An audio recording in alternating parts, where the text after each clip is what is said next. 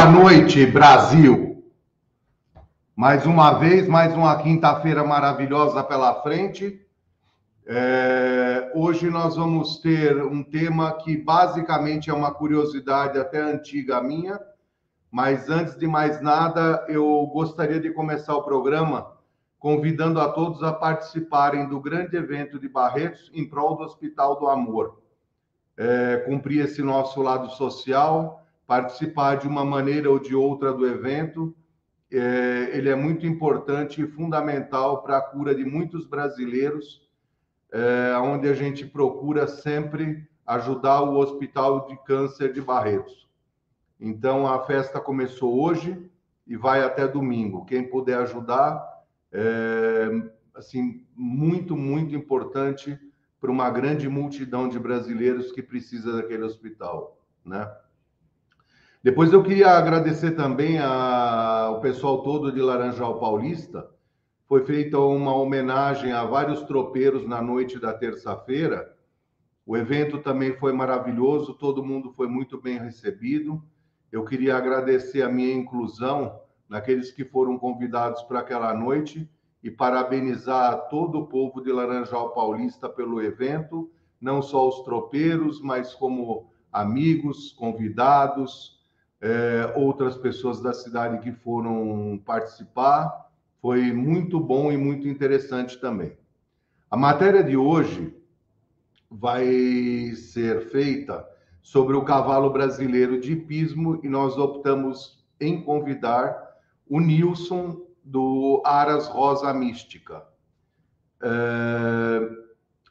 Eu sempre assim, tive uma dúvida como é que um cavalo brasileiro de hipismo começava no Brasil?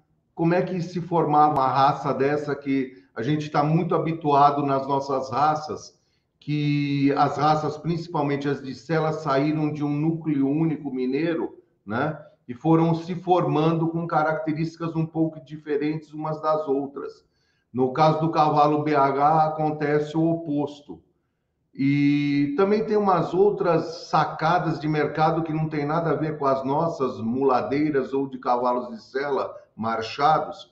E por essa razão a gente convidou o grande Nilson Leite para abrilhantar essa noite. Então, primeiro eu queria convidar o Marcelo a entrar no estúdio e depois, em seguida, o Nilson Leite, do Rosa Mística. Boa noite, Herman. Fala, Marcelão. Tudo bem aí? Graças a Deus. Maravilha. Melhor agora. Está preparado para essa aula que vocês dois, mais do que eu, são absolutamente competentes a dar na noite de hoje ou não? Estou preparado e estou curioso também, viu, Herman? Porque é. a gente vive no dia a dia esses dois ambientes aí, mas juntar os dois ambientes assim numa mesma situação é a primeira vez e eu acho que vai dar coisa boa aí. Se Deus quiser, o jumento pega com o BH, né, Marcelo? É isso aí, bom. é isso aí. Vamos convidar o Nilson para entrar, então? Bora, bora, bota ele aí. Ô, Nilson. Boa noite, boa noite, Herman, boa noite, Marcelo. Muito obrigado aí pelo convite nessa quinta fria. Espero que a gente possa proporcionar aí um, uma boa prosa aí com, com os nossos colegas internautas e com todo mundo que ama esse meio do cavalo. Né? Não, isso eu tenho certeza que vai dar tudo certo. Muito obrigado por ter aceitado o convite, né? É, eu e o Marcelo nós fizemos uma viagem essa semana e estávamos discutindo também alguns aspectos do cavalo brasileiro de hipismo eu mesmo comecei a mexer com tropa em 69. Pela sua aparência, talvez você não tivesse nem nascido ainda, né? E, e, eu comecei a minha, minha vida de, de, assim, de equidicultura montando, inclusive, cavalo de salto, porque os meus pais eram europeus e isso me era imposto. O lazer de poder viajar e montar num animal de sela e etc., é, era uma realidade para mim muito paralela. O meu pai era tchecoslovaco, minha mãe alemã. Então, naquela criação absolutamente encaixotada da onde eu vinha, é, tinha muitas regras e muitos protocolos dos europeus. E eles, como residiam há pouco tempo no Brasil, também tinham certas dificuldades em entender isso. e depois mais dificuldades ainda em ter gerado um tupiniquim aqui, que na verdade, em vez de manter as tradições dele, se enraizou nas tradições do Brasil, né? E aí cada um segue o seu jogo. No seu caso, é o contrário, pelo que eu percebo, né? Você mantém as suas raízes dos animais de alto esporte equestre e cada um de nós sempre acha o seu caminho, né? Então, justamente na noite de hoje, é isso que a gente vai querer pincelar para todo mundo ver. E a primeira pergunta, ela é mais ou menos como um praxe aqui do programa, né, Marcelo? É, como você entrou no, no carro? Primeiro, da onde você veio, onde você nasceu e como é que você começou a engatinhar? Me desculpe, eu não quero ofender com esse termo, mas engatinhar no mercado do cavalo, como é que se deu isso? né? E aí até como você chegou no, no hipismo de salto e na, e na raça que você também cria, que é o brasileiro de hipismo. Não, muito legal. É, eu e o Marcelo já há algum tempo vem tentando integrar esses dois mundos, o, o mundo do equestre, né, como uma, uma forma geral, não só é, o mundo que eu vivo, que é o mundo hípico, onde a gente fica ali naquelas barreiras é, dos muros, é, da, da, pista, e eu sou um apaixonado pela natureza, pelos cavalos. Eu nasci aqui em São Paulo, mesmo capital, mas os meus pais são do interior de São Paulo, da região de Marília, né? E todo final de ano eu ia passar as férias escolares lá na, na, na fazenda do meu avô materno, e eu adorava montar cavalo, passear, tudo. Quando foi aos 15 anos, aos 15 anos de idade, eu vi uma matéria sobre é, aulas de equitação aqui em Cotia, né? No Centro Hípico é, Paineiras, na época, hoje é Granja Viana. E eu tive curiosidade de ir lá e conhecer. Quando eu cheguei, eu levei um choque, vendo o pessoal montando com aquelas calças agarradinhas, aquela coisa diferente. Eu falei assim: meu Deus, é diferente, né? Não era isso que eu imaginava para ter aula para montar cavalo. Mas vamos lá, vamos tentar, né? E, e o lá... né? Isso é... Dos meus 15 anos de idade, então, eu, eu comecei a, a, a, montar e não parei mais. Quando o meu pai se aposentou e que ele queria retornar às origens, a voltar para o interior, a gente já estava bastante é, é, dentro desse mundo equestre. É, eu, a minha irmã Neide, os outros irmãos também é, montando já. E foi quando a gente decidiu começar uma criação de cavalos é, pequena, é, com duas, três éguas, né? Que eram éguas que nós mesmos já montávamos, e nasceu essa paixão da criação. É, eu, como cavaleiro, é, faltava-me talento assim para saltar, então eu sempre fui muito realista. e eu tinha, quando comecei a montar, eu brincava com meu professor falando assim: olha, eu quero ser cavaleiro olímpico, hein? Eu, eu sou muito competitivo e eu falei para ele: você me ensina os botões que tem que apertar aí, que eu quero ir para as Olimpíadas. E depois eu fui notando que a coisa não era tão simples assim. Tinha muito e... botão, né, Nilson? Tinha muito botão. Até hoje não param de aparecer botão. Então, é, eu, eu coloquei na minha cabeça que talvez seria mais fácil. Olha que, que, que coisa, né? Que talvez seria mais fácil criar um cavalo para ir para as Olimpíadas do que eu mesmo ir, né? Então, o nosso foco, o nosso desejo é sempre criar um cavalo de alta performance, de alto rendimento. Daí, mais ou menos, é, é que nasceu a paixão. E no início da nossa criação não foi fácil, obviamente. É, a gente teve que estudar bastante, teve que ir atrás de bastante conhecimento. É, devo tudo o que eu sei a, a grandes personalidades que, que eu tive a, a, o prazer e a oportunidade de conhecer. Aprendo até hoje muito. É, dentre eles aí a gente tem o veterinário hoje, Henrique Fonseca, que está no Manga Larga Marchador hoje, superintendente lá do Book. Um grande abraço aí para ele. Foi um grande mestre para mim assim como outros criadores de renome da época, como o senhor Enio Monte, do Aras Itapuã, o senhor Benedito Nicotero, lá do Feroleto, e tantos outros criadores que nesse caminho foram é, é, me ensinando e que eu fui observando também, aprendendo, eu, minha família, É, um grande abraço lá para o meu pai, que está lá na, no, no, Aras agora, e ele que é o grande responsável por tudo, ele que toca lá o dia a dia, o senhor Josias. Então, o senhor Josias deve estar tá aí ouvindo a gente é, com bastante carinho, até porque ele é um apaixonado por mulas também. Então, Herman, está tudo em casa, né? Boa noite, senhor Josias. É, tá tudo em casa aí. Eles estão ali na região de Sorocaba, né, Herman? Ali é parada de tropeiro. Não sei por que foram criar cavalo de pismo. Devia criar de burro. Tem lá, tem lá o Túlio da Universidade do Cavalo, que também é muladeiro, né? Então... Amigão do Herman, amigão do Herman. Pois é. Muito, muito amigo meu. Já o fiz. Até, até casar, ele passava praticamente todo final de semana lá em casa com a viola e não tocava sexta-noite, sábado à noite, na manhã do domingo e não repetia uma música. Aquele cara é fera com a viola na mão, viu? Ah, então, assim, é, são pessoas do meio equestre, pessoas queridas, é, a gente gosta muito de conviver com, com a, a sociedade desse meio, com, com as pessoas, é muito enriquecedor. A gente aprende muito para o nosso dia a dia, nós somos empresários na área de tecnologia, no entanto, o cavalo e as pessoas do, do cavalo nos ensinam o tempo todo muitas lições que, que a gente utiliza aí no, no, no nosso dia a dia empresarial também, né? Ah, claro, sem dúvida nenhuma. É, eu tenho mais uma dúvida, já que nós estamos falando de uma fase mais embrionária da coisa. Por que rosa mística? Isso tem alguma coisa a ver com a morte ou, ou não? Não, não. É por conta de Nossa Senhora da Rosa Mística, que nós somos devotos é, é, dessa, dessa Nossa Senhora, que seria a Maria, que em determinadas aparições que ela tem na Igreja Católica, em cada lugar ela recebe um nome, né?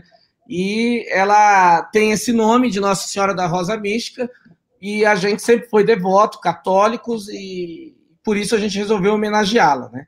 Mas é a mesma aí que Nossa Senhora Aparecida, todas as Nossas Senhoras são todas iguais, é a nossa devoção, a nossa forma de expressar a devoção aí à, à nossa mãe. Tá.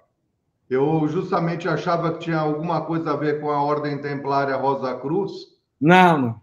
Como os equinos de, de esporte, em grande parte, têm origem na Europa, né? Eu achei que talvez por essa razão vinha alguma coisa junto e aí se, se dá esse nome à Ordem Templária, até porque essa Ordem Templária com, com, é, ela se compõe de homens e mulheres, então isso aí me ficou uma dúvida. Aí eu conversando com o Marcelo, falei, Marcelo, eu vou perguntar isso para ele, não vou aguentar essa. Né? Bacana. Mas legal, é isso aí.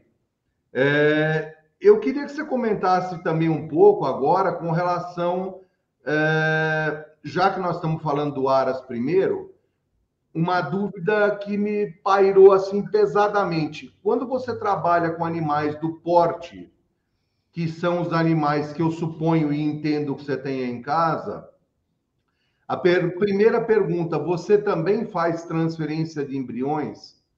Se sim, é, você não, eu entendo que você não pode usar qualquer receptora por causa de tamanho, compressão, pressão intrauterina, etc. Então eu queria saber se dá para você explicar para a gente, para os espectadores todos, né? Porque você deve ter dificuldades a mais. Se essas suas receptoras são éguas é, de origem percherona, bretã, como é que você se vira com isso, assim, na reprodução? Muito boa pergunta, Herman. É, hoje, 100% da nossa produção ela é transferência de embrião.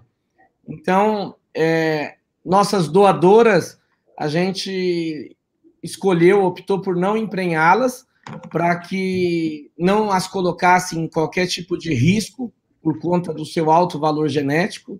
Então, nós fazemos 100% de transferência de embrião. É, utilizamos, nós somos importadores de sêmen é, dos melhores garanhões aí do mundo, então a gente tem uma carteira com mais de 50 garanhões, sejam eles de adestramento ou de salto, e hoje a raça escolhida, depois de ter utilizado tantas outras, foi a lusitana. Então, hoje, todas as nossas receptoras, elas são lusitanas. É, a melhor opção, eu entendo que fossem éguas BHs também, ou éguas warm blood que, que tivessem realmente tamanho. É, é um assunto bastante polêmico, porque eu converso com bastante profissionais, é, veterinários do setor, muitos dizem que o tamanho da receptora não influencia, que o que influencia é a caixa, outros dizem que não, que influencia sim. Então, nós temos a nossa visão particular, que é utilizar éguas grandes, éguas com caixa, é, porque a semente que a gente está colocando lá dentro, esse embrião que a gente está colocando lá dentro da receptora, é de um garanhão grande e de uma égua grande, né? De grande porte. Então, é, nós entendemos que para evitar problemas no parto, para evitar problemas é, até do, do potro mamar, é, preferimos sempre receptoras grandes, né? É, Agora, é um assunto bastante polêmico. Eu já usei também outras raças, já usei a Bretan, é, e a Bretan, na nossa experiência, ela come demais, ela dá leite demais, e ela educa o potro de uma forma um pouco é, letárgica, ela deixa o potro um pouco. A, educação inicial ali dos seis meses até o desmame, na nossa experiência, ela deixa o potro um pouco bobo até, né? Então a gente não utiliza mais éguas bretãs na, na, como receptoras. Ah, eu não imaginava que essa influência pudesse ser tão grande, né? Desse jeito para acarretar isso. E uma coisa que eu sempre pensei é o outro lado da moeda também, que é essas fêmeas têm que ter capacitação leiteira para poder zelar desses embriões que elas estão gerando depois de nascidos, né? É, aí, os tretãs davam muita, é, vamos dizer, intestino solto, desinteria. Isso também Isso. era um a, a, qualidade do leite ela tem que ser preservada. Então, por exemplo, essas nossas lusitanas hoje, é, no terço final da gestação, a gente já dá uma, uma, uma, uma ração diferenciada, uma ração com alto teor proteico, é, faz suplementação com alfafa muitas vezes, para que a qualidade do leite seja é, elevada. Nós também fazemos, temos um, um, equipamento onde a gente faz o teste do leite para poder saber qual é a qualidade dele quando o potro nasce, para sempre estar tá controlando é, é, é, o que é que o potro está ah, se amamentando. As bretãs, ela dá uma quantidade, e não qualidade necessariamente, ela dá uma quantidade excessiva. Então, isso muitas vezes traz isso que você bem colocou, uma diarreia, ou, ou dá uma super é, é, alimentação que pode trazer problema de desvios é, nos cascos angulares da, das mãos. Então, assim, a, a, gente hoje não utiliza mais elas, não. Uhum. Não, muito bom. É, eu talvez tivesse, eu não sei se você testou também, eu talvez testaria mestiços, alguma coisa assim, né? Porque eu ainda quero entender que o cavalo andaluz, assim, eu estou te dando uma. uma... Estou falando como um leigo, como um espectador, entendeu?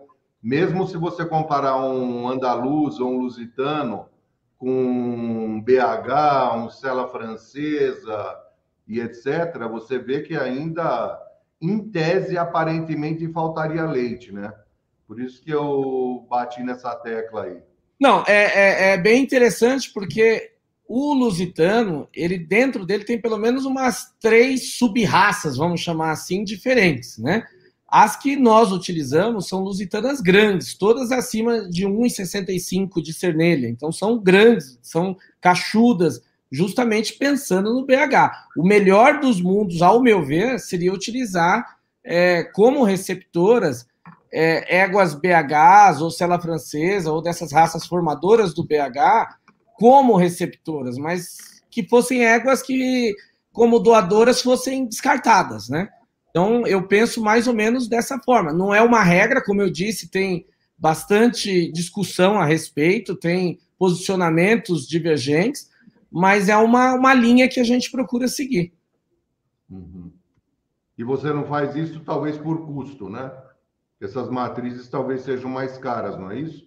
Se você usar essas éguas da raça BH como receptoras. Não, não é nem custo, é porque hoje você não encontra mesmo. É muito difícil você encontrar. É... Só para você ter uma noção de mercado. Hoje, mais ou menos, o BH cria em torno de 500 animais por ano.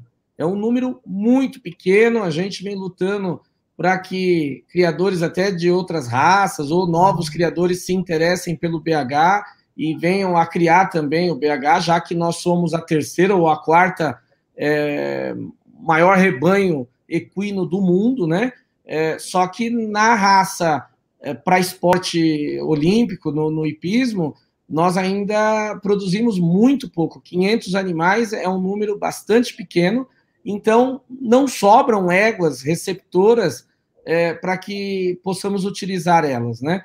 Acaba a, maioria indo para outras raças para utilizar como receptora, seja alguns utilizam por o sangue inglês, outros utilizam, como você bem disse, o bretão, outros utilizam o próprio crioulo ou, ou mestiço para poder é, servir de, de, barriga de aluguel. E hoje, com uma técnica é, que se chama ICSI, que depois a gente pode falar um pouquinho sobre ela, é, a procura por receptoras é, aumentou em, demasiadamente, e até o aluguel de uma receptora para transferência de embrião, que normalmente está ali entre 3, 4 mil reais por estação, né, por temporada, é, para utilização na ICSI, ele pula para 6 mil reais o aluguel. Então acabou sendo um, mercado que se criou aí para muitos produtores de cavalo de forma extensiva, né, ou seja, a pasto, é bastante interessante. Então está bastante aquecido o mercado e eu creio que teremos aí novos movimentos para a produção de receptoras aí no Brasil. É, e é um negócio, se você for começar a pensar nisso, ele é até interessante, porque, é, vamos dizer, as éguas de tamanho grande descarte, é, outra raça talvez até pudesse ser por caixa até o próprio Campolina, que também são animais bem grandes e também são de, da mesma origem lá da, do, dos lusitanos. É, se você for avaliar isso, 6 mil por ano, em, vamos dizer que ela é 15 anos, você vê que ela dá muito mais dinheiro do que você vender o indivíduo só como um animal de cela, né? Isso é uma coisa que agora que nós estamos conversando aqui também está me ocorrendo. Você tem, eu não sei se você pode falar ou, ou quer falar ou não. Você tem quantas doadoras hoje e quantas receptoras? Hoje a gente está com 25 doadoras e 30 receptoras. Eu pretendo aumentar esse número. É, não é fácil o, o, resultado da transferência de embrião, ele não é tão simples, não basta você desejar, ah, eu quero o embrião X, o garanhão tal com a doadora tal. Tem ano que simplesmente aquela doadora não dá nenhum embrião, tem ano que ela dá cinco embriões. Então, é, é, é uma tarefa bastante inglória, essa minha de ficar 100% na transferência de embrião, porque os resultados é, não são sempre tão positivos. Eu venho tentando criar 40 cavalos por ano, já tem já perseguindo isso, já tem uns 5 anos, mas o maior número que eu consegui foi esse ano, que vão nascer 25 animais. Então, é, é bastante difícil. Eu tenho como veterinário o doutor Ricardo Fanini, um grande abraço aí para ele, acredito que ele deva estar nos acompanhando aí também, ele é da região de Sorocaba, e ele trabalha não só no meu Aras, como em outros Aras ali pela região também, e fica aqui, ó, Ricardo, vamos lá, vamos, vamos conseguir mais embriões esse ano, né? Me diga outra coisa, o sexo influi no preço de venda desses animais? Isso me ocorreu agora também. É, vende-se melhor a égua, vende-se melhor o cavalo para depois ser castrado e fazer as provas? Ou ele fica inteiro até o fim? Como é que é isso aí? Tá. É uma pergunta bastante importante, porque a nossa raça tem uma característica um pouco distinta das demais, porque ela é nova, ela tem pouco tempo, ela foi criada para suprir uma necessidade do mercado brasileiro no hipismo, porque até então a gente só importava animais de esportes e não se produzia nada aqui. Então, apareceram durante a nossa história alguns animais, é, como o Mumu, como outros que eram de outras raças, ou era até de carroça, e que saltaram muito bem, mas que eles eram exceção. Por quê? Porque nós não tínhamos criação de cavalos para o hipismo, então os cavaleiros pegavam no jockey cavalos por sangue que eram descartados, pegavam cavalo aonde achava e montavam e trabalhavam, trabalhavam, trabalhavam e tentavam fazer eles saltarem de tudo quanto é jeito.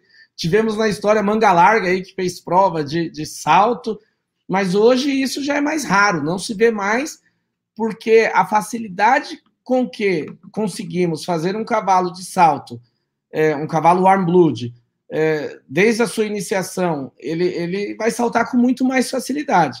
E o BH, por ser uma raça então nova, ele começou com a importação de alguns garanhões da Europa, depois com alguma utilizava esses garanhões em éguas, muitas vezes éguas base importadas da Argentina, e num segundo momento a gente começou a ver que não, olha, é mais fácil importar o sêmen do garanhão campeão do mundo, campeão olímpico, do que importar esse garanhão. É muito difícil a gente conseguir comprar um animal é, é, reprodutor é, num valor acessível aqui para os brasileiros, que vai cobrir tão poucas éguas, é, não vai compensar financeiramente. Então a gente passou, num segundo momento, a importar potras ou éguas mais velhas, já aposentadas, que tivessem um valor econômico é, aceitável aqui no Brasil, mas com alto valor genético, e a utilizar sêmens dos melhores garanhões do mundo, que você consegue isso com muito maior facilidade do que importar o próprio garanhão.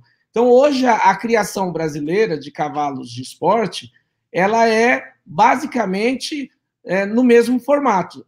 Utilizam-se éguas doadoras de alta é, é, potencial genético e com sêmen de garanhões importados, ou seja, a gente importa o sêmen dele e não o garanhão aqui no Brasil. Até porque se importasse o garanhão, teria muito poucas éguas para que ele cobrisse e que se tornasse daí financeiramente interessante. Então, hoje a criação BH, resumindo, são éguas doadoras, bastante éguas receptoras, é, não tenho o um número aqui, mas acredito que a transferência de embrião é maioria. Existem alguns criadores que fazem inseminação artificial e hoje, com muita força, está surgindo a ICSI aí, que é uma, é uma forma de, de, de reprodução que a gente pode discorrer aqui no, mais para frente um pouco. É, sobre ela em específico, ela está vindo com bastante força, que é a fertilização quase que in vitro. É, faz uma aspiração, faz a fertilização com espermatozoide específico e já, já transfere para a receptora ou congela-se o embrião. Então, essa modalidade permite, inclusive, que nós é, congelemos o embrião com aquele alto valor genético e que você pode vir a, a, colocar na receptora hoje, daqui um ano, daqui dois anos, dez anos, não tem problema. E surge daí outra oportunidade de mercado também, que é a comercialização desses embriões congelados, que também está vindo com bastante força, não só no Brasil, como no mundo. Tá. E eu suponho também que você deve ter um pouco de dor de cabeça no desembaraço do sêmen ante a receita, porque às vezes normalmente dá canal verde, mas às vezes dá canal amarelo, canal vermelho e canal cinza, né? Então aí esse sêmen acaba sendo perdido, né? Ou não? Não, no, nós nunca tivemos nenhum problema com importação de sêmen. É, procuramos sempre trazer eles da, da forma mais legalizada. É, mas assim, é, o que muito pega são os acordos sanitários entre os dois países mas a gente não importa enquanto esses acordos sanitários entre os dois países, importador e exportador, não está bem, bem é, é, firmado aí. Hoje a gente tem o despachante, que é o Paulinho Nadruz, que ele nos acompanha, tem também o Cassiano, que nos dá aí um, um bom suporte. Então, é, nunca, graças a Deus, tivemos qualquer tipo de problema com a importação desses sêmen que a gente traz da Bélgica, da França, da Alemanha, da Holanda e nunca tivemos nenhum tipo de problema nesse aspecto, não. Uhum. E, como fator interessante, que até pelo menos um mês atrás que eu tinha notícias, ainda não era possível fazer a importação e exportação de embrião congelado, justamente por falta desses acordos sanitários entre os, os países, né, desses protocolos que tem que seguir para você poder congelar um embrião e, e eventualmente exportar ou importar. Tá. Não, joia. Agora vamos mudar um pouco de, de, de foco no negócio. Como é que é a, o procedimento da doma? Vocês começam uh, aos três anos, ou como alguns animais de enduro começam depois que os epífios já estão todos fechados e o animal maduro, com os incisivos iguais. Como é que, como é que funciona no, no BH? Olha, eu, eu vou falar um pouco pelo Aras Rosa Mística do nosso método, porque no BH em si é, existem criadores e, e, profissionais que fazem de formas completamente diferentes um dos outros. No geral, a doma e a iniciação do cavalo se dá após os três anos no BH. É, o que é importante para nós, na verdade, é quando e quanto ele começa a saltar. Por quê? Porque o impacto que se tem nas articulações ele é, é bastante grande, diferente de outras raças, né, que, que não saltam, vamos chamar assim, então a gente tem que tomar bastante cuidado com isso.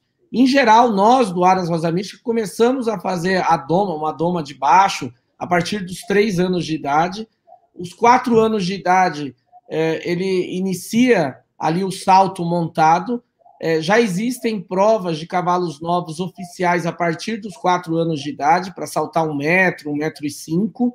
Nós normalmente não saltamos essa etapa, então nós mantemos os nossos cavalos de quatro anos ainda em casa, treinando, trabalhando, musculando, e nós só entramos em competições a partir dos cinco anos de idade. E aí, nos cinco anos de idade, a gente se perde ali uns dois meses saltando ali as provas de um metro, um metro e cinco, e já logo avançamos para um metro e quinze, que seria a altura recomendada para um cavalo de cinco anos. Para um cavalo de seis anos, um metro e vinte e cinco. Para um cavalo de sete anos, 1,35m. E a partir dos 8 anos de idade é que ele se torna apto a saltar as provas maiores, que seria aí acima de 1,45m, 1,50m, ou a nível olímpico 1,60m. Né? Então, é mais ou menos é, esse o processo que a gente é, trabalha. Claro que sempre, sempre, sempre vai depender de cada indivíduo. Então, a gente ouve muito o que cada indivíduo passa para nós é, de repente, um cavalo com toda a genética do mundo, é, nós vamos ou retardá-lo um pouco mais ou até avançá-lo um pouco mais. Tudo depende das características é, é, psicomotores deles. Então, a gente vai avaliando individualmente para poder saber qual o melhor é, programa, o melhor planejamento que a gente possa fazer para esse animal. Uhum. Desculpe. No nosso caso, é, a gente qualifica como uma idade madura para uma mula boa de sela a idade de 10 anos. No caso do esporte, eu estou vendo que a partir dos 8 anos eles já passam a não ter preocupação com a altura de obstáculo, tá certo? Então, em que idade vocês acreditam que se estabelece o auge desse cavalo? E eu pergunto isso porque eu cheguei a ver em algumas Olimpíadas animais de até 18 anos participando, né? E com valores mercadológicos que, assim, eu, eu achava até impossível de acontecer, né? Então, eu queria que você contasse um pouco para a gente com relação a isso também, onde é que no seu entendimento é o auge e aonde, porque a decadência fatalmente, no meu conceito, tem que vir com 20 anos, aí já começa a decadência, né? Como é que é isso aí, Nilson? Olha, o auge, em média, no geral, é dos 10 aos 14 anos. Sem dúvida alguma, dos 10 aos 14 anos é onde o cavalo está no seu máximo potencial. Agora, ele continuar dos 14 aos 20, por exemplo, vai depender muito do seu histórico, do, de quem montou ele, como levou esse cavalo, da genética desse cavalo, da saúde, dos cuidados veterinários a que ele foi submetido, do quanto é, é, de é, medicina preventiva foi feita nele. Então, tudo isso é muito importante para a gente notar. O ápice dos 10 aos 14. E quanto a essa questão da valorização, o Herman, sempre vai depender daquilo que a gente estava comentando agora há pouco, do valor genético dele. Uma égua de 18 anos que seja uma craque que está saltando as Olimpíadas, todo criador no mundo de cavalos de salto gostaria de contar com essa égua no seu plantel. Então, ela acaba tendo um alto valor mercadológico. Se for um cavalo castrado, aí é o oposto. Por quê? Porque um cavalo castrado, todo mundo vai ficar assim: ah, tá, mas eu vou comprar esse cavalo e pode ser que ele no esporte fique só mais um ano, ou mais nenhum. Então, ele já não vai ter uma, uma, uma procura é, um mercado tão grande assim. Já um garanhão, dependendo do resultado desse garanhão na Olimpíada, ele vai ter preços realmente proibitivos aí para a gente falar é, aqui, porque atingem cifras é, homéricas, até porque você pensa assim, lá na Europa, um garanhão que ganhou uma Olimpíada vai cobrir no mínimo de mil a mil e poucas éguas por temporada. É, e o valor do sêmen por cobertura vai girar em torno de 2 a 3 mil euros é, cada cobertura desse garanhão. Então, por isso que ele custa é, muito, né? Por isso que a gente vê esses valores nas Olimpíadas de um cavalo mesmo mais velho, normalmente reprodutor, seja fêmea ou macho, é, atingir valores tão expressivos. Tá. É, voltando também um pouco no aspecto da, da doma e da continuidade dela para chegar nesse auge, é, no nosso mercado, basicamente, a pessoa que vai apresentar o animal durante a vida é, esportiva dele é a própria pessoa que doma. Eu quero entender que no seu mercado não tem nada a ver uma coisa com a outra, e aí eu queria que você explicasse para a gente como é que é, quem doma, se depois tem um. Porque antigamente a mula tinha o cara que tirava o pulo, e depois tinha o cara que acertava, e depois tinha o cara que apresentava. Hoje é o mesmo, a mesma o indivíduo que faz tudo isso aí. Agora, no, no, no, na raça de vocês, eu entendo que depois tem que ter até alguém que domine outros idiomas, etc., porque vocês fazem viagens pelo mundo inteiro, né? Então eu entendo que até o equitador ele tem que ter um domínio de pelo menos o inglês ou outros idiomas estrangeiros para que ele possa se virar ao redor do mundo. E aí eu te pergunto, você tem alguns deles, você contrata, é, é, forçosamente ser obrigado a vender para essa pessoa fazer a apresentação do animal? Como é que é esse contexto aí? Muito boa pergunta, viu, Herman? Porque o nosso mercado ele tende a ser segmentado. Então, o mundo ideal seria que tivéssemos ali quem doma, quem inicia o cavalo, é, quem faz as provas de cavalos novos, que seria essa é, o ginásio e o colégio, para que ele possa chegar no seu auge ali com os 10 anos pronto para ir ou para um amador que vai saltar esse cavalo numa prova é, dele, é, de 1,10m, 1,20m, uma prova da sua categoria, ou para um profissional saltar as grandes provas. No mundo, esses profissionais que a gente assiste na televisão aí, saltando provas de 1,50m, 1,60m, é, como a demanda por eles é, é, é alta, é, eles só fazem isso. Então, eles são especialistas em saltar cavalos de 1,50m e 1,60m. Existem exceções? Existem, claro. Tem aqueles cavaleiros, até é, amadores, que chegam ao nível olímpico. Não tem problema nenhum e não é, é difícil isso acontecer. Mas o normal, o, o, geral, é que os cavaleiros de alto nível, de, de 1,50m, 1,60m, eles só façam isso. Até porque é que nem é, tiro ao alvo, né? Vamos falar aí de um atirador. Quanto mais tiros você tem, ou o jogador de basquete, quanto mais arremessos ele faz, naquela altura, naquela categoria, mais craque, mais é, é, natural isso se torna para ele.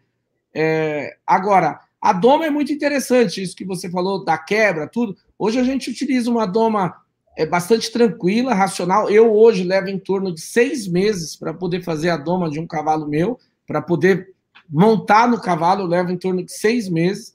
É, então eu tenho um, um cavaleiro é, interno que já trabalha lá conosco há bastante tempo, que já saltou é, provas de alto nível, que é o André Santos, né? Que trabalhou muito tempo lá no, no, com Aras e Tinga, com Fabrício Fazano, meu abraço aí também para ele.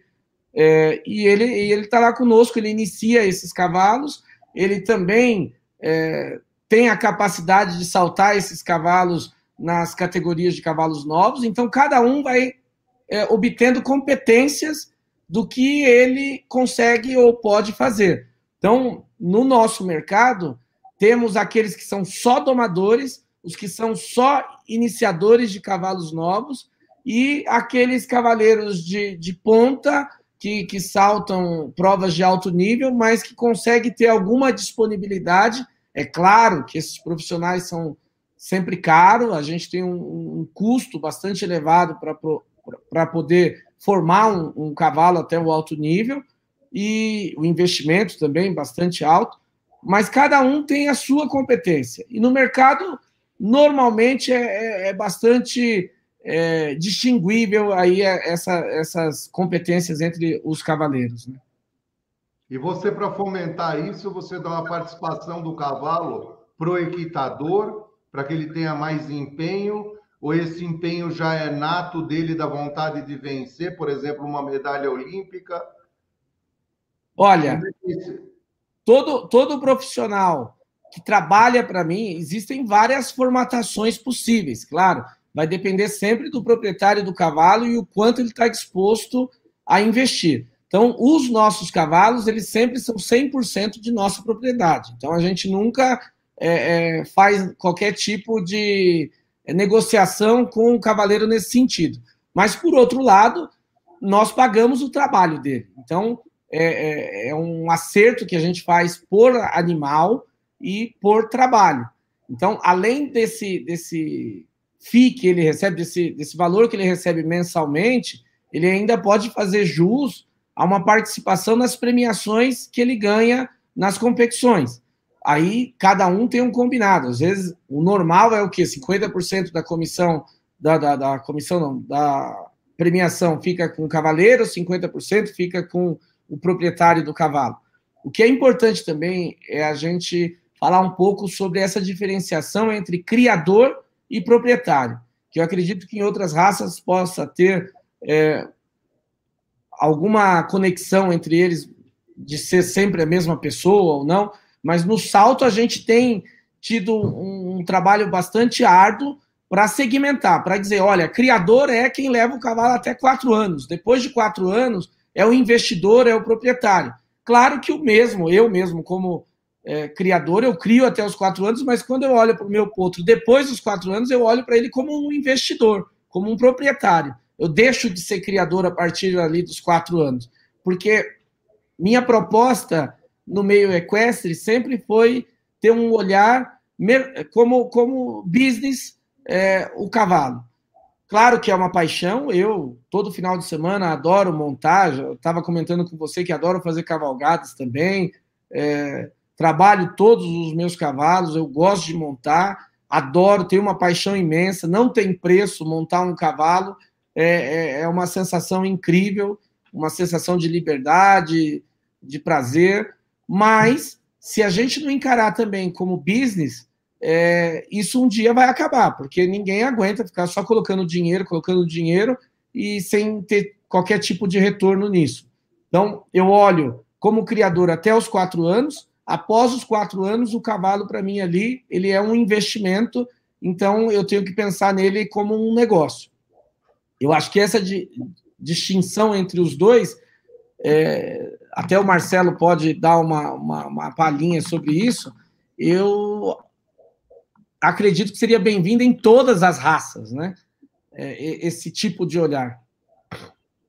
É. no, no, nosso mercado, é, assim, eu diria que é, que é bastante comum as duas coisas, né? O criador, ele continua sendo o criador, mesmo sendo proprietário, e muitas vezes ele faz o animal e depois ele vende esse animal, continua com uma carreira maravilhosa. Outros preferem criar e vender os animais novos. É, isso para nós é um pouquinho diferente do que acontece com vocês. Eu não sei se o Marcelo, já que foi provocado pelo Nilson e desbloqueando o microfone, se ele quer falar alguma coisa aí ou não. Microfone, Marcelão. Poxa, estou tão entretido aqui na conversa que é, é, tão interessante a gente colocar. A gente convive no dia a dia, mas de formas separadas, né? Uma, um, um, fim de semana eu tô com a turma dos muladeiros do jumento lá nas provas, outra época, outra, outra, outra, num outro fim de semana eu tô com a turma do culote, né, Rama? e ainda num outro final de semana eu tô com a turma da bombacha. Então, poxa, e quando a gente consegue juntar essas duas coisas, nossa, é, uma, é um papo muito interessante mesmo. Eu acho que assim que, que tem alguma similaridade quando a gente fala de Moares, né, Herman? Que Moares tem muito essa figura do proprietário, que não é propriamente o criador, principalmente quando a gente fala em provas de marcha, que os caras compram. E Nilson, é assim, é impressionante como esses muares, que são bichos híbridos, que não têm procriação, não tem nenhum objetivo de procriar, né? Como eles são valorizados é, no, segmento. Até outro dia teve uma matéria aí na, na, naquele programa É da Coisa lá, falando que tem mula aí que chega a ser comercializada a 150, 200 mil reais. A gente ouve falar até de números mais mais estratosféricos aí, mas aí fica um pouco de interrogação se realmente é verdade, mas assim, que são valorizados, são, e que há um mercado desses animais, tem. Então tem essas duas figuras, né? A figura do criador, que é, no, no caso aí, o Herman, e a figura de alguns proprietários que participam dessas provas de marcha. Mas eu tenho uma curiosidade com essa sua deixa aí, Marcelo, para o Herman. E aí, tem muito fake é, é, tem muita venda mentirosa no meio ou não? Olha, as mulas top, que são as caras mesmo, não tem muita, não tem muita papagaiada, até porque não são muitas mulas, entendeu? Eu comecei com tropa em 69 e a vida inteira eu vi um fakezinho ou outro, isso aí sempre aconteceu e sempre foi visto. Aí o cara vende um animal de 20 e fala que vendeu por 25. Isso aí sempre aconteceu. É, é mais ou menos que uma moda brasileira, eu até diria, no contexto geral. Agora, os indivíduos que são o filé, a nata, eles não chegam aos preços que eu também não sei se é fake ou não, né? De milhões de euros, mas a gente escuta falar dizer isso também. Também não sei se é fake ou não, até vou te jogar essa pergunta no colo de volta, até porque a bomba no seu colo vai ser bem mais explosiva que no meu, que as notas cifras são pequenininhas. Estamos falando aí de 50 mil dólares, que não é a sua realidade, né?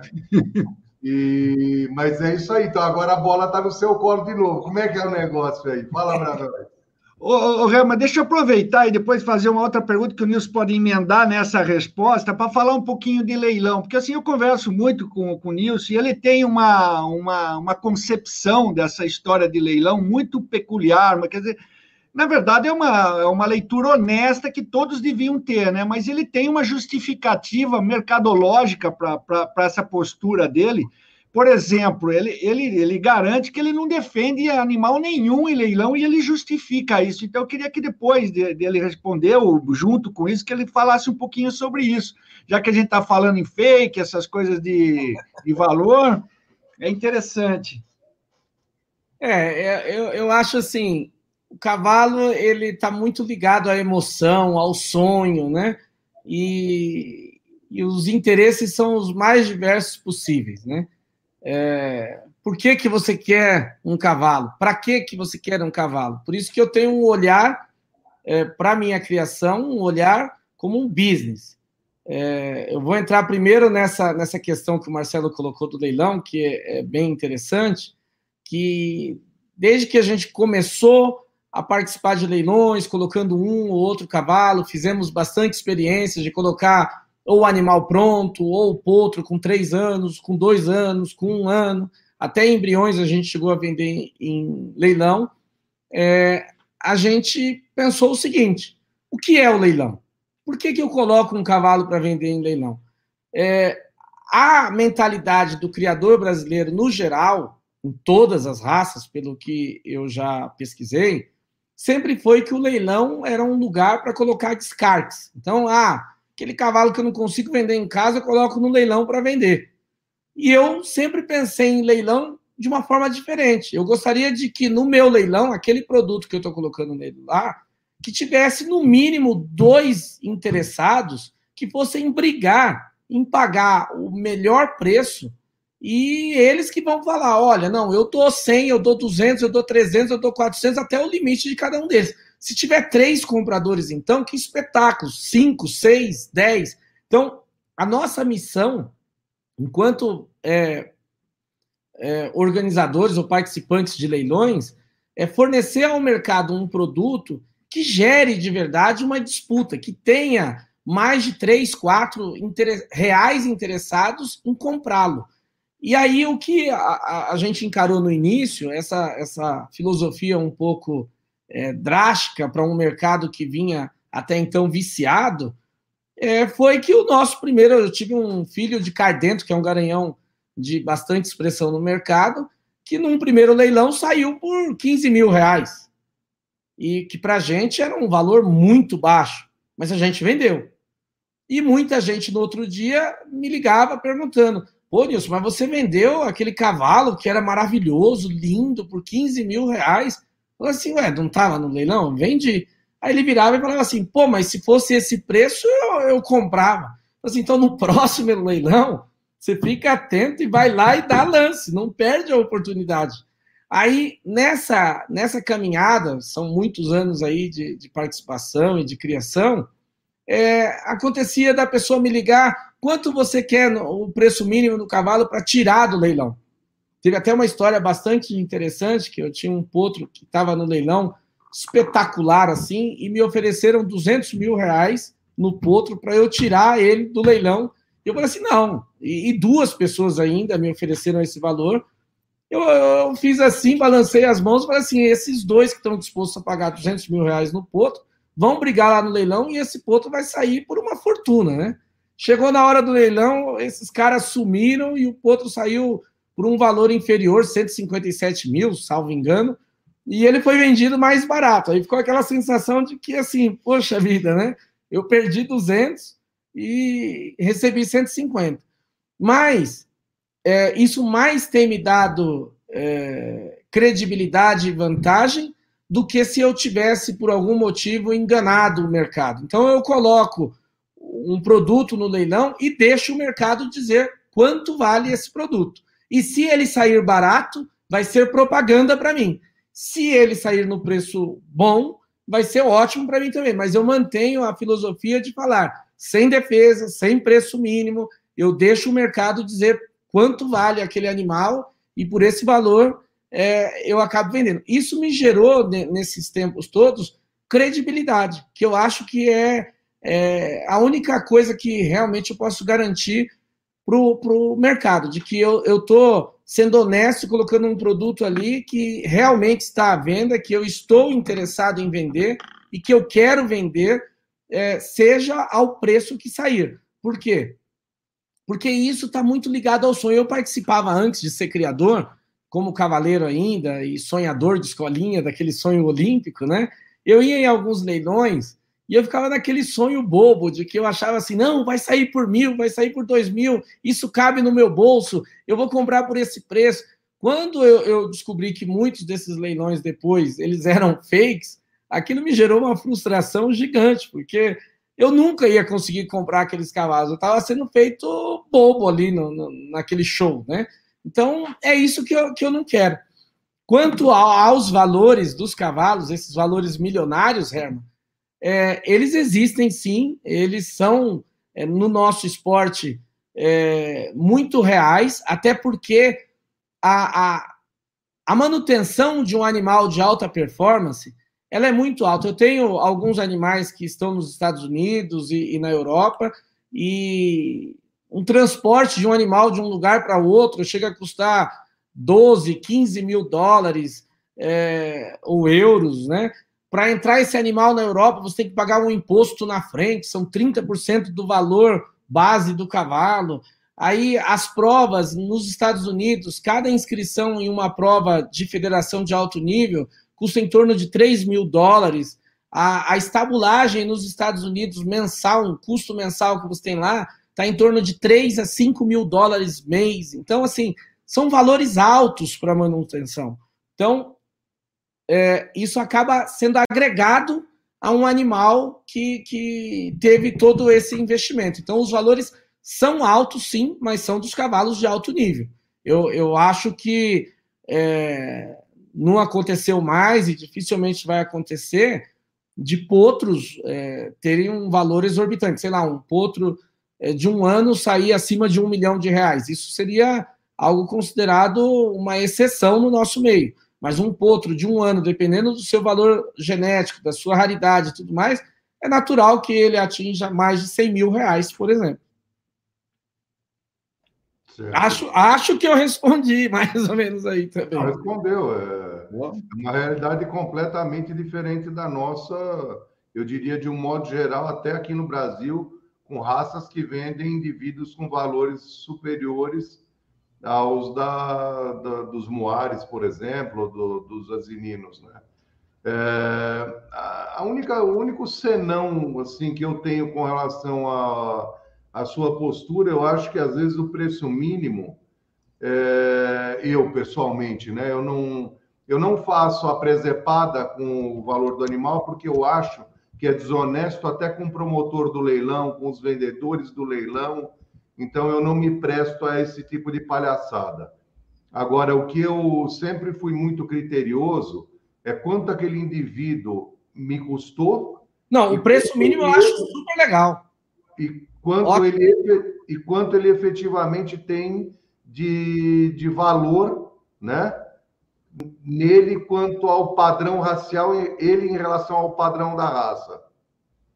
Então aí eu estabeleço um valor mínimo e eu sei que se eu não vender ele aquele dia, eu vendo ele em alguma outra oportunidade, em algum outro lugar, mas não é nem questão de especulação de mercado, sabe? Aí eu já sou um pouco mais um pouco mais radical, mas isso também não, não muda muita coisa, porque nós estamos falando em papagaiada para cima e não em, em, reserva de domínio para baixo. Sim. sim.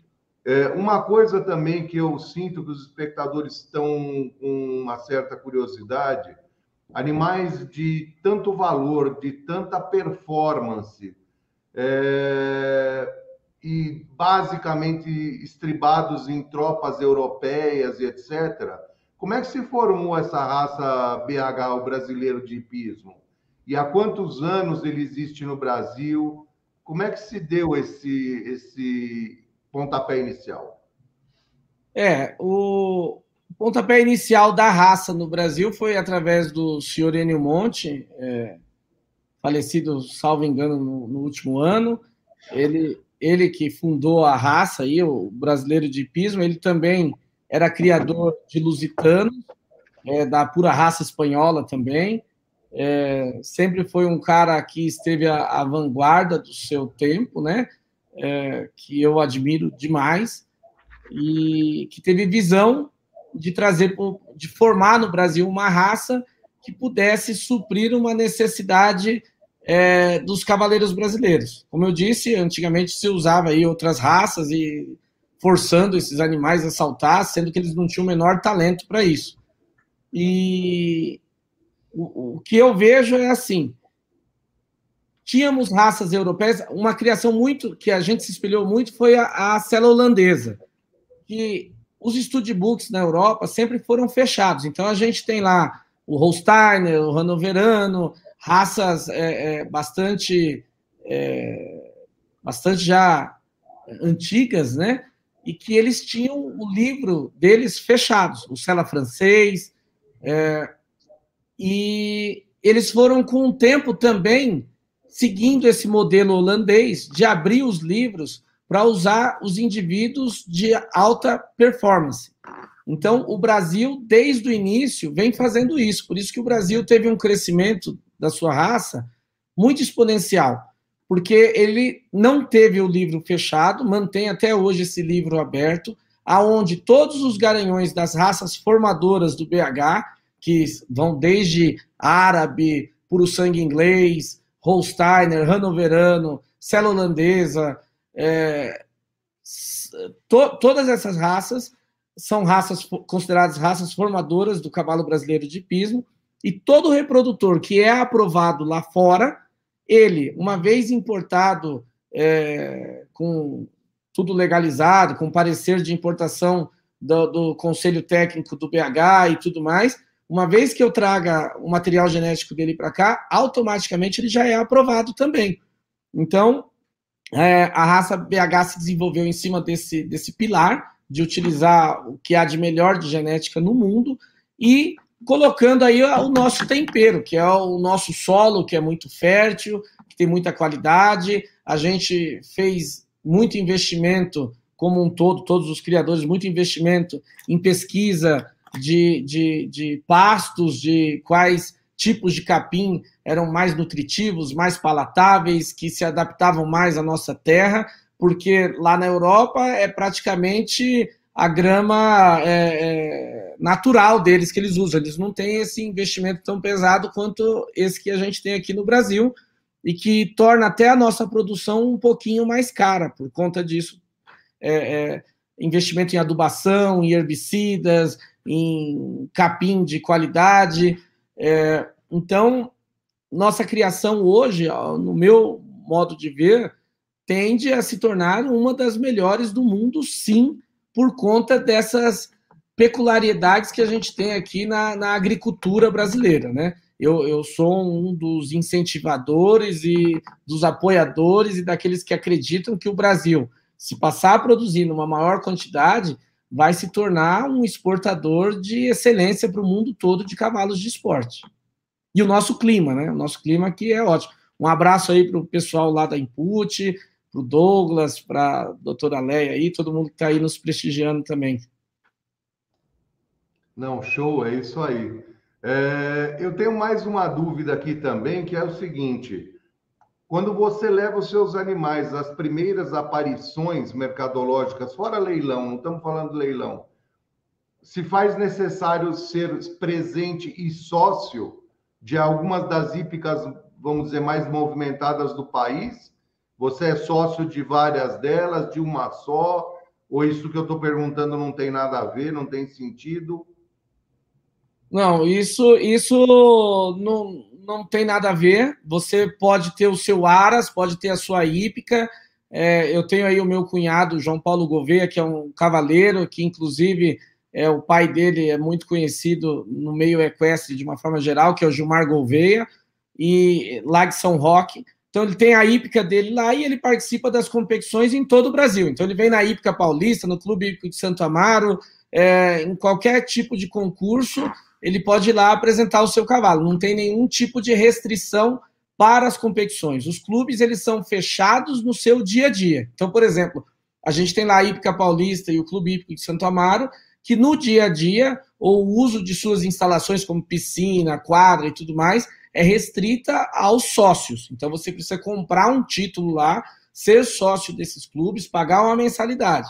Agora, se você tem o seu área, se você tem a sua área, a sua hípica, e lá você cria, lá você eh, treina e desenvolve esse cavalo, ele pode ir nesses clubes quando, quando tem as provas, que normalmente são quase toda semana tem algum tipo de prova, e apresentar o seu cavalo tranquilamente, sem nenhum tipo de, necessidade de se tornar sócio nem nada assim.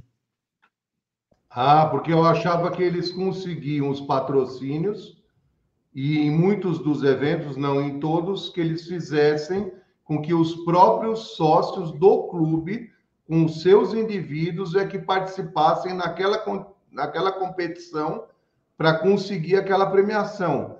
É, então, eu quero entender que todos os eventos, desta maneira, são abertos a todas as hípicas do Brasil que, pagando a sua inscrição, queiram adentrar, eles são aceitos. Perfeito, é isso mesmo, Herman. E aí o volume, obviamente, vai se regrando ele com preço de inscrição perante a demanda. Né? Que é uma maneira de represar. Ah, legal. Uhum. A gente é teve na última semana é, um concurso internacional aqui em São Paulo, lá na Ípica Paulista, um concurso que foi maravilhoso, que foi o CSIW e CSN Indoor, que foi aqui na Ípica Paulista, que além da prova em si, ela tem um show, então ela tem apresentações circenses, tem apresentações de cantores, é, se torna realmente um evento muito prazeroso de participar, de assistir, de estar lá. E é a única prova, salvo engano, se o, se o Marcelo se lembrar de outra aí, fique à vontade, Marcelo, mas é a única prova que, inclusive, cobra ingresso do público justamente porque se não cobrasse ia ter uma superlotação, porque é um evento muito, muito interessante, muito bonito. É, são valores até é, bastante acessíveis, módicos, assim, mas que é justamente para limitar um pouco, porque a casa está, mesmo com essa cobrança de ingresso, casa lotada, um espetáculo à parte, assim, o evento. Está fechado o microfone, Marcelo.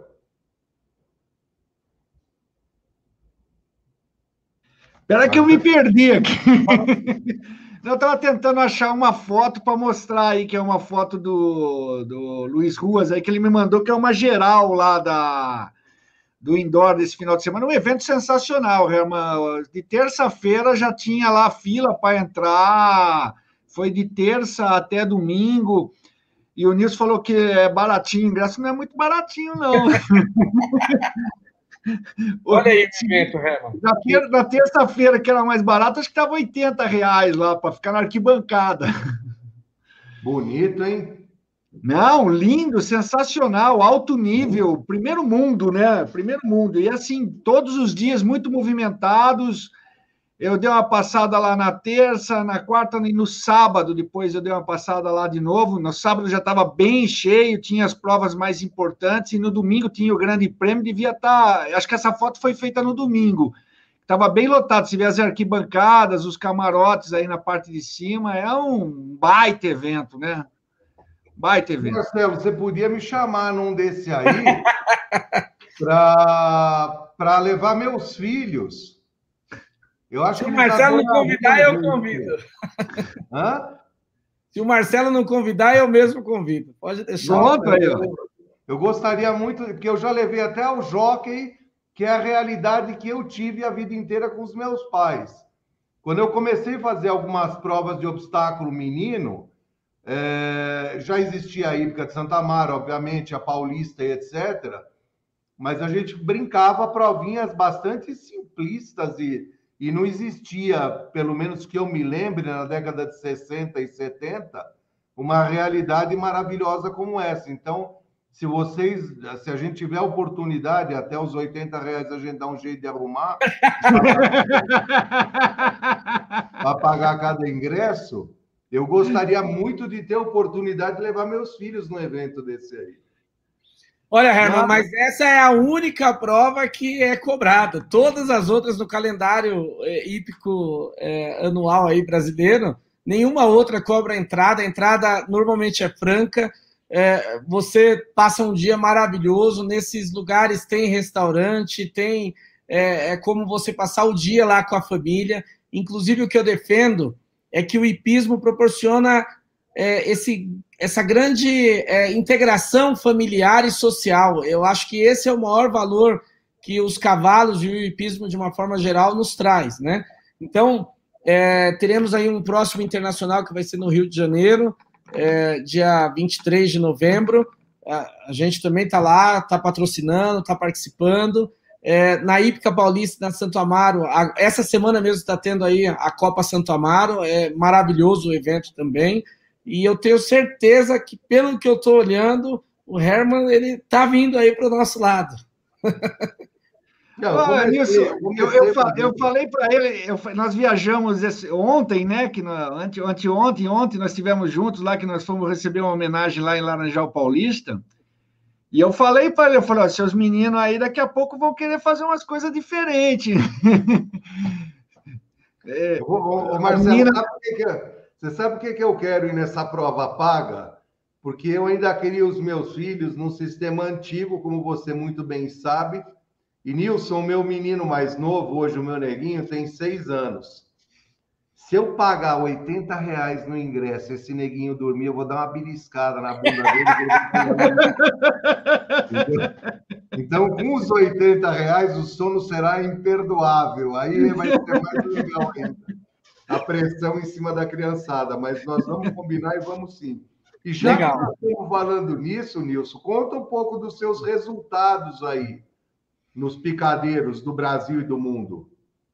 Já, você fez a pergunta certíssima, mas eu não ia deixar passar batido. Ele precisa falar das duas éguas dele que participaram do PAN, que tiveram resultados é, excepcionais lá, até a história dele de levar uma égua representou a Guatemala, a outra, que, que era mesmo? Equador, Equador né? a Zâmbia e a Magnólia. Nós temos fotos aí, Gustavo, das duas, coloca aí para a gente ver, enquanto ele fala um pouquinho disso aí também. Inclusive, a Magnólia tinha uma possibilidade de ir para a Olimpíada, tal, acabou depois se machucando, teve uma lesãozinha, acabou ficando de fora, mas.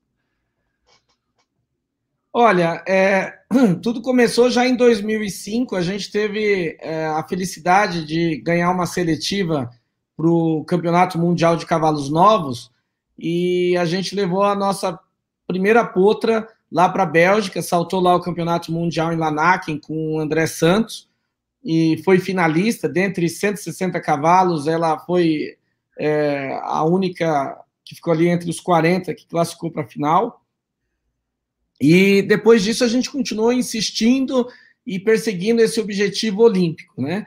Nesse, nesse caminho, que é o mais prazeroso. A gente teve títulos brasileiros, títulos paulistas, a gente ganhou diversas provas que, que, que foram engrandecendo aí o nome do nosso Aras, mas sem dúvida alguma o, o ápice nosso foi na, nos Jogos aí Pan-Americanos de Lima, no Peru, que a gente levou essas duas éguas representando o Equador e a Guatemala, foram finalistas, é, lá dos Jogos Pan-Americanos, ficaram entre as 20 melhores da, das Américas, né?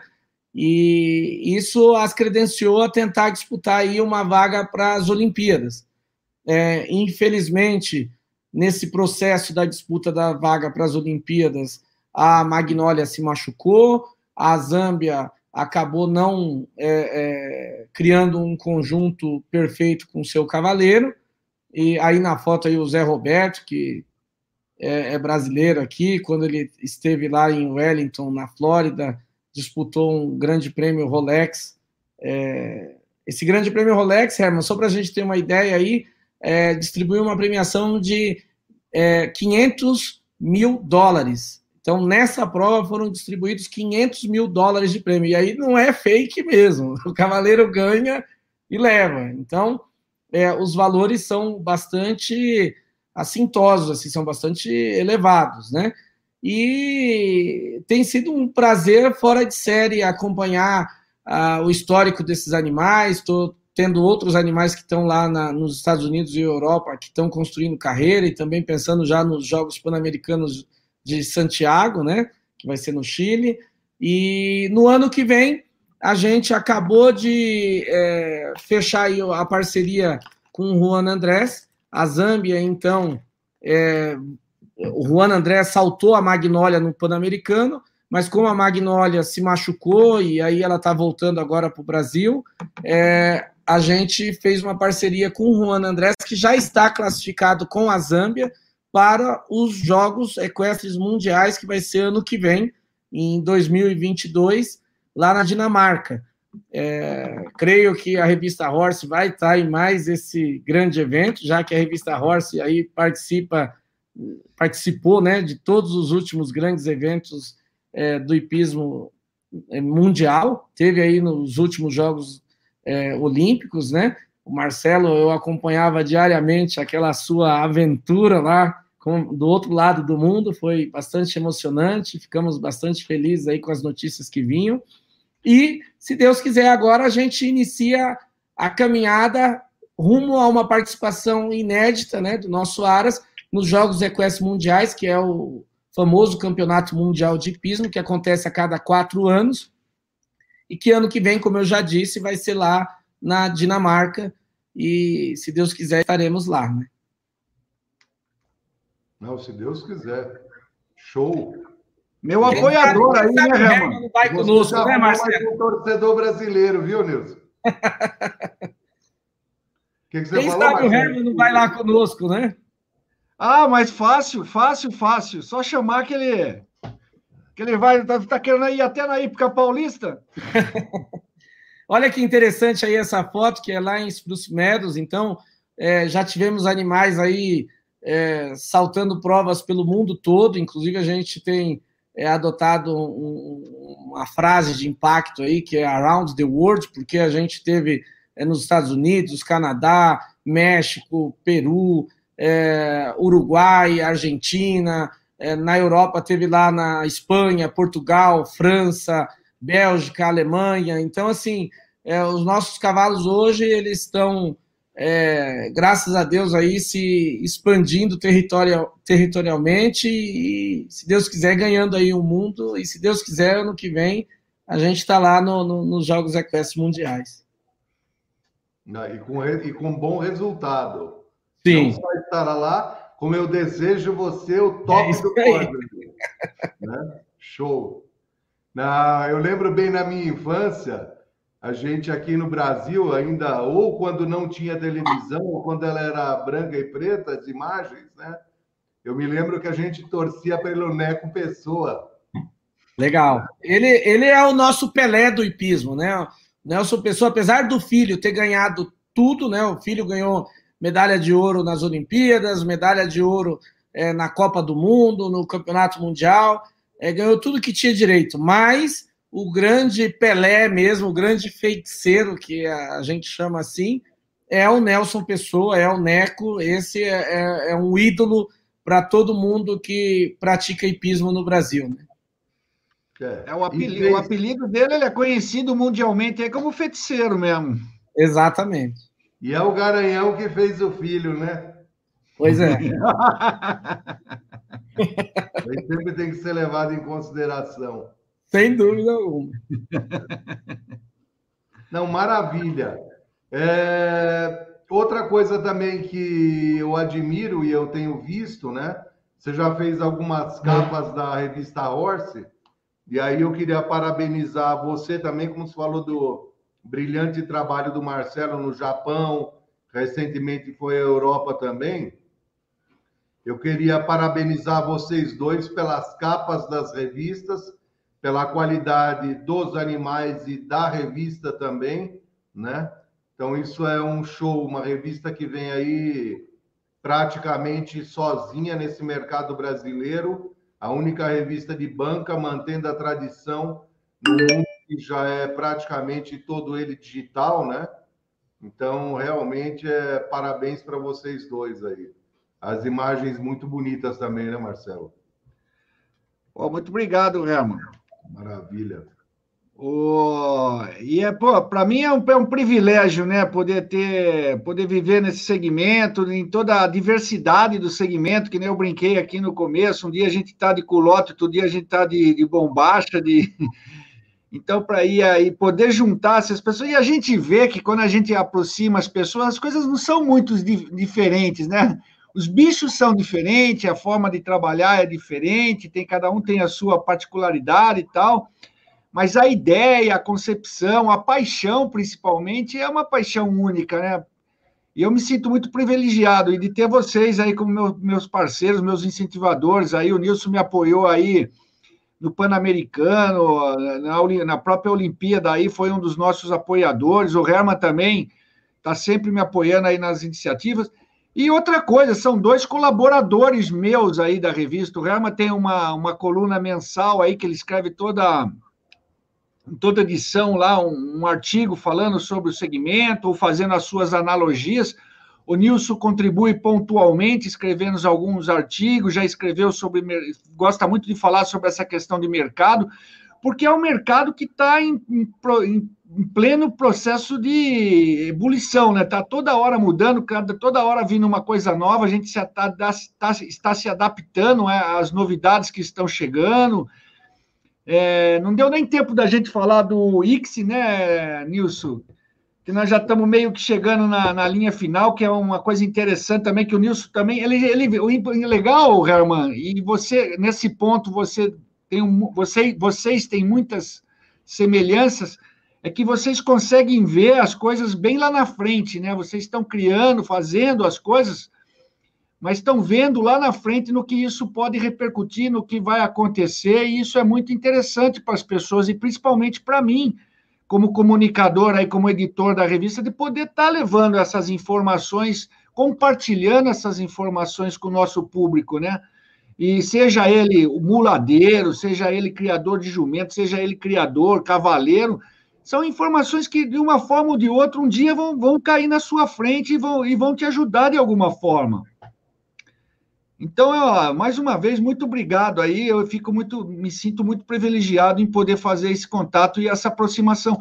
E só para falar uma informação muito importante nessa questão aí, Hoje teve um encontro, uma reunião em, no Mato Grosso entre o pessoal. É uma informação exclusivíssima essa, eu nem publiquei, nem soltaram nada ainda, mas que é um pouquinho é emblemática para mostrar o, que, o trabalho que a gente faz na revista Horse, né? Que nós fizemos no começo da pandemia, o ano passado, aqueles encontros que acabou gerando o IBEC, que é o Instituto Brasileiro de Agricultura, que reuniu várias raças e outras associações ligadas ao movimento equestre, que acabou em agosto, acabou fundando, acabou sendo oficializada como uma instituição, e desde, desde, desde lá vem trabalhando diariamente aí com reuniões, de, discutindo esses assuntos políticos, e hoje eles fizeram uma reunião com o Embrapa, com um veterinário aí que é muito ligado à questão do mormo, para discutir a elaboração aí de, de, mudanças no protocolo e talvez até na produção do, do IMAPA, que, que, se, que já me passaram que tem um laboratório fantástico lá,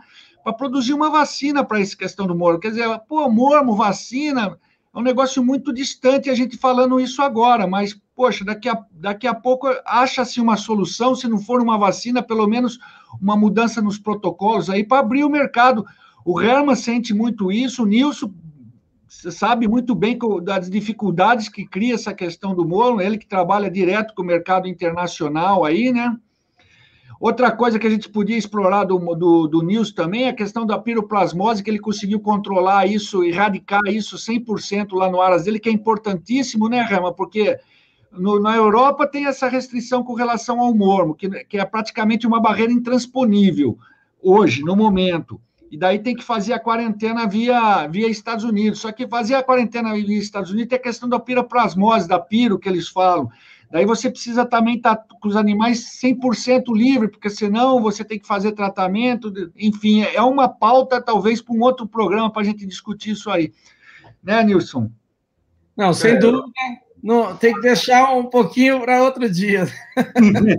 Não, e sem dúvida nenhuma nós vamos ter esse dia, se Deus nos permitir. É, a... Querida, a bateria parou aqui, parece. Desculpe, gente. Escureceu um pouco a tela para mim. É, nós vamos ter essa outra oportunidade para falar sobre isso, mas o criatório também, Nilson, lá em casa, nós já erradicamos a babesiose nos primeiros anos do, de 2000, 2001, 2002, a gente já não tinha. Tanto é que em 2006 nós fizemos a primeira exportação de asininos e, e uma mula para os Estados Unidos, né? E naquele ano, o Marcelo deve se lembrar, em 2006 nós fomos inclusive homenageados como o melhor criador, criatório de muares e asininos do mundo, coisa que eu nunca pensei que os americanos fossem permitir. Parabéns, poxa, bem então, legal. Muito obrigado. Viu, Nilson? Então, pergunta, pergunta para o Herman, pergunta pro Herman quantos bichos ele tem na casa dele. Quantos, quantos bichos, Herman? 186. Oh. Mas o meu negócio é um pouco mais amplo, né? Eu sou obrigado a criar um pouco de cavalo, sou obrigado a criar jumento, porque é um dos negócios, são as duas fontes de matéria-prima, e aí as mulas junto. Então, forçosamente, você tem uma realidade que não é normal para quem, quem cria uma determinada raça. Como a minha demanda é carente de origem manga larga, manga larga marchador, campolina, eh, cavalo do largo lá da Bahia, que nem tem uma associação definida. Então, essas características fazem com que as matrizes da gente eh, não sejam de uma única raça, sejam um espectro, né? E nessa realidade você forçosamente é obrigado a ter muitos animais. Outra peculiaridade, ô Nilson, só estou falando isso porque o Marcelo falou também, é o seguinte: nós temos a maior pecuária do planeta. Brasil, um país tropical, essa pecuária basicamente é a campo. E quem resiste o trabalho a campo, de sol a sol num país tropical, são os muares, porque o asinino é de origem do norte da África, né? É, por essa razão é que a gente acaba tendo animais para várias é, funções e, inclusive, é, um valor até razoável para o que seria uma tropa de descarte, que é a tropa que vai para o serviço. Que em muitas raças eu vejo que às vezes a tropa que não é apta a nível assim desejável para a cela, depois ela cai numa valeta comum na bacia das almas no que diz respeito a preço. Isso já não acontece com as mulas. E até você não vende uma nem duas, você vende um caminhão fechado. Então, o que seria um descarte que vai para manejo de gado, você não vende um indivíduo, você vende 22, 25, Olha. enche o truque e manda embora. E você aí faz uma nota que compensa essa venda também, né? Muito interessante. É. Mas eu, eu gostaria muito de recebê-lo em casa, será um imenso prazer. Vai ser um prazer. Os seus irmãos, o senhor, seu pai, né? o Marcelo. Está feito para você também. Não, eu vou sim. Eu quero, quero estreitar esse relacionamento, acho que vai ser, no mínimo, interessante para as duas realidades completamente opostas de mercado. E Não, vamos fazer mais algumas matérias. É, infelizmente, o Marcelo tem razão, nós já estamos com o horário estourando aí. E por hoje nós vamos encerrar, mas se Deus nos permitir, nós vamos ter uma próxima matéria. Talvez Eu... até já com o fim da pandemia, ao vivo e a cores, alguém filmando, nós é sentados, conversando, eventualmente com animais em atividade para dar mais um realce para a matéria, né? E eu queria agradecer vocês dois muito pela participação do programa na noite de hoje. Queria as considerações finais de vocês e antes disso eu só queria agradecer também de coração a todos os espectadores, a... agradecer a Gabi que hoje não pôde estar presente porque ela está em viagem e me parece que o sinal era insatisfatório. E o Gustavo também que faz o nosso trabalho de bastidor, eu também queria agradecer a ele. E aí eu estou ansioso para ver as considerações finais dos meus dois grandes companheiros da noite de hoje. Bom, eu, eu, vou falar aí primeiro, porque o Marcelo tem o dom da palavra, ele encerra com, com mais, com mais qualidade. Mas eu, eu, eu queria agradecer imensamente o convite, Herman e Marcelo. É sempre muito prazeroso é, poder participar de iniciativas como essa. É, o Marcelo sabe aí a minha luta diária para poder é, lutar por aquilo que realmente eu acredito que é certo, pela, pela melhoria do mercado, e todas as iniciativas, desde a escola até mesmo a, o bate-papo entre raças, com toda a equinocultura brasileira, é, é um mote que me agrada muito. Então, queria agradecer a paciência de todos aí em me ouvir um pouco. É, muito obrigado aos espectadores que estão aí assistindo a gente, aos amigos, aos colegas, aos é, é, colaboradores que são, estão sempre lá junto conosco e que fazem toda a diferença no dia a dia, a minha família. E, Marcelo, seu trabalho é um trabalho realmente é, fantástico e, e, iria fazer muita falta se você não existisse aí no nosso dia a dia. É, parabéns pelo trabalho, parabéns por tudo que você faz pelo hipismo e pela equinocultura brasileira. É, fica aqui o meu boa noite e até a próxima. Né? Pô, Nilson, muito obrigado, meu. Poxa, você não sabe o privilégio que eu estou tendo hoje em estar tá conversando com vocês dois. O Rema é um parceiro, amigo meu de longa data, a gente cada vez mais, cada vez mais próximos. Temos as nossas opiniões, mas é um cara muito querido, é um cara, poxa, é um cara que contribui, que acrescenta muito. Você também já está comigo aí um tempão aí fazendo trabalho na, na, divulgação e eu vejo aí o entusiasmo e, e, o, e o valor que vocês têm de conteúdo para acrescentar nesse segmento, porque assim, porque eu mesmo sozinho fazendo revista não, não, sou praticamente nada. Se a gente não tiver essa interlocução com, com, com as pessoas que realmente fazem o segmento, que, que movimentam o segmento, não teria muito assunto para para contar e para compartilhar, mas vocês realmente, ó, sinceramente, hoje é um dia muito especial de poder juntar essa, esses dois extremos, né, cara? Que ninguém imagina que, que dá um papo tão gostoso a gente botar para conversar quem é um criador de jumento e muares com um criador de cavalo de pismo de, de alto nível, né, Ramo? Poxa, tanta coisa, olha, e a gente deixou de falar um monte de coisa também, vamos ter que marcar outros papos. Mas, assim, para quem perdeu, pode acompanhar, pode falar para os amigos para rever esses programas que estão todos lá no YouTube da revista Horse, do Campeões da Gameleira. E, principalmente, acompanhar a revista, porque tudo isso que a gente está falando, e um pouco, e até mais detalhado, com mais, com mais substância, está na, está na, na, nas edições da revista Horse, todos os meses aí, né? O Nilson escreve pontualmente alguns artigos, o Herman está lá todo mês escrevendo os artigos dele também. É dessa forma aí que a gente vai dando um passinho de cada vez e crescendo e colocando o Brasil cada vez mais alinhado com o que existe de melhor na equidiocultura mundial. Muito obrigado, muito obrigado, Herman, pela oportunidade aí de poder de juntar esses dois criadores, esses dois grandes amigos e parceiros aí, meu pessoalmente da revista Horse. Não, joia. Meus amigos, muito, muito obrigado. Obrigado, espectadores. E assim a gente encerra tradicionalmente o nosso programa. Boa noite, Brasil. Boa noite. Boa noite.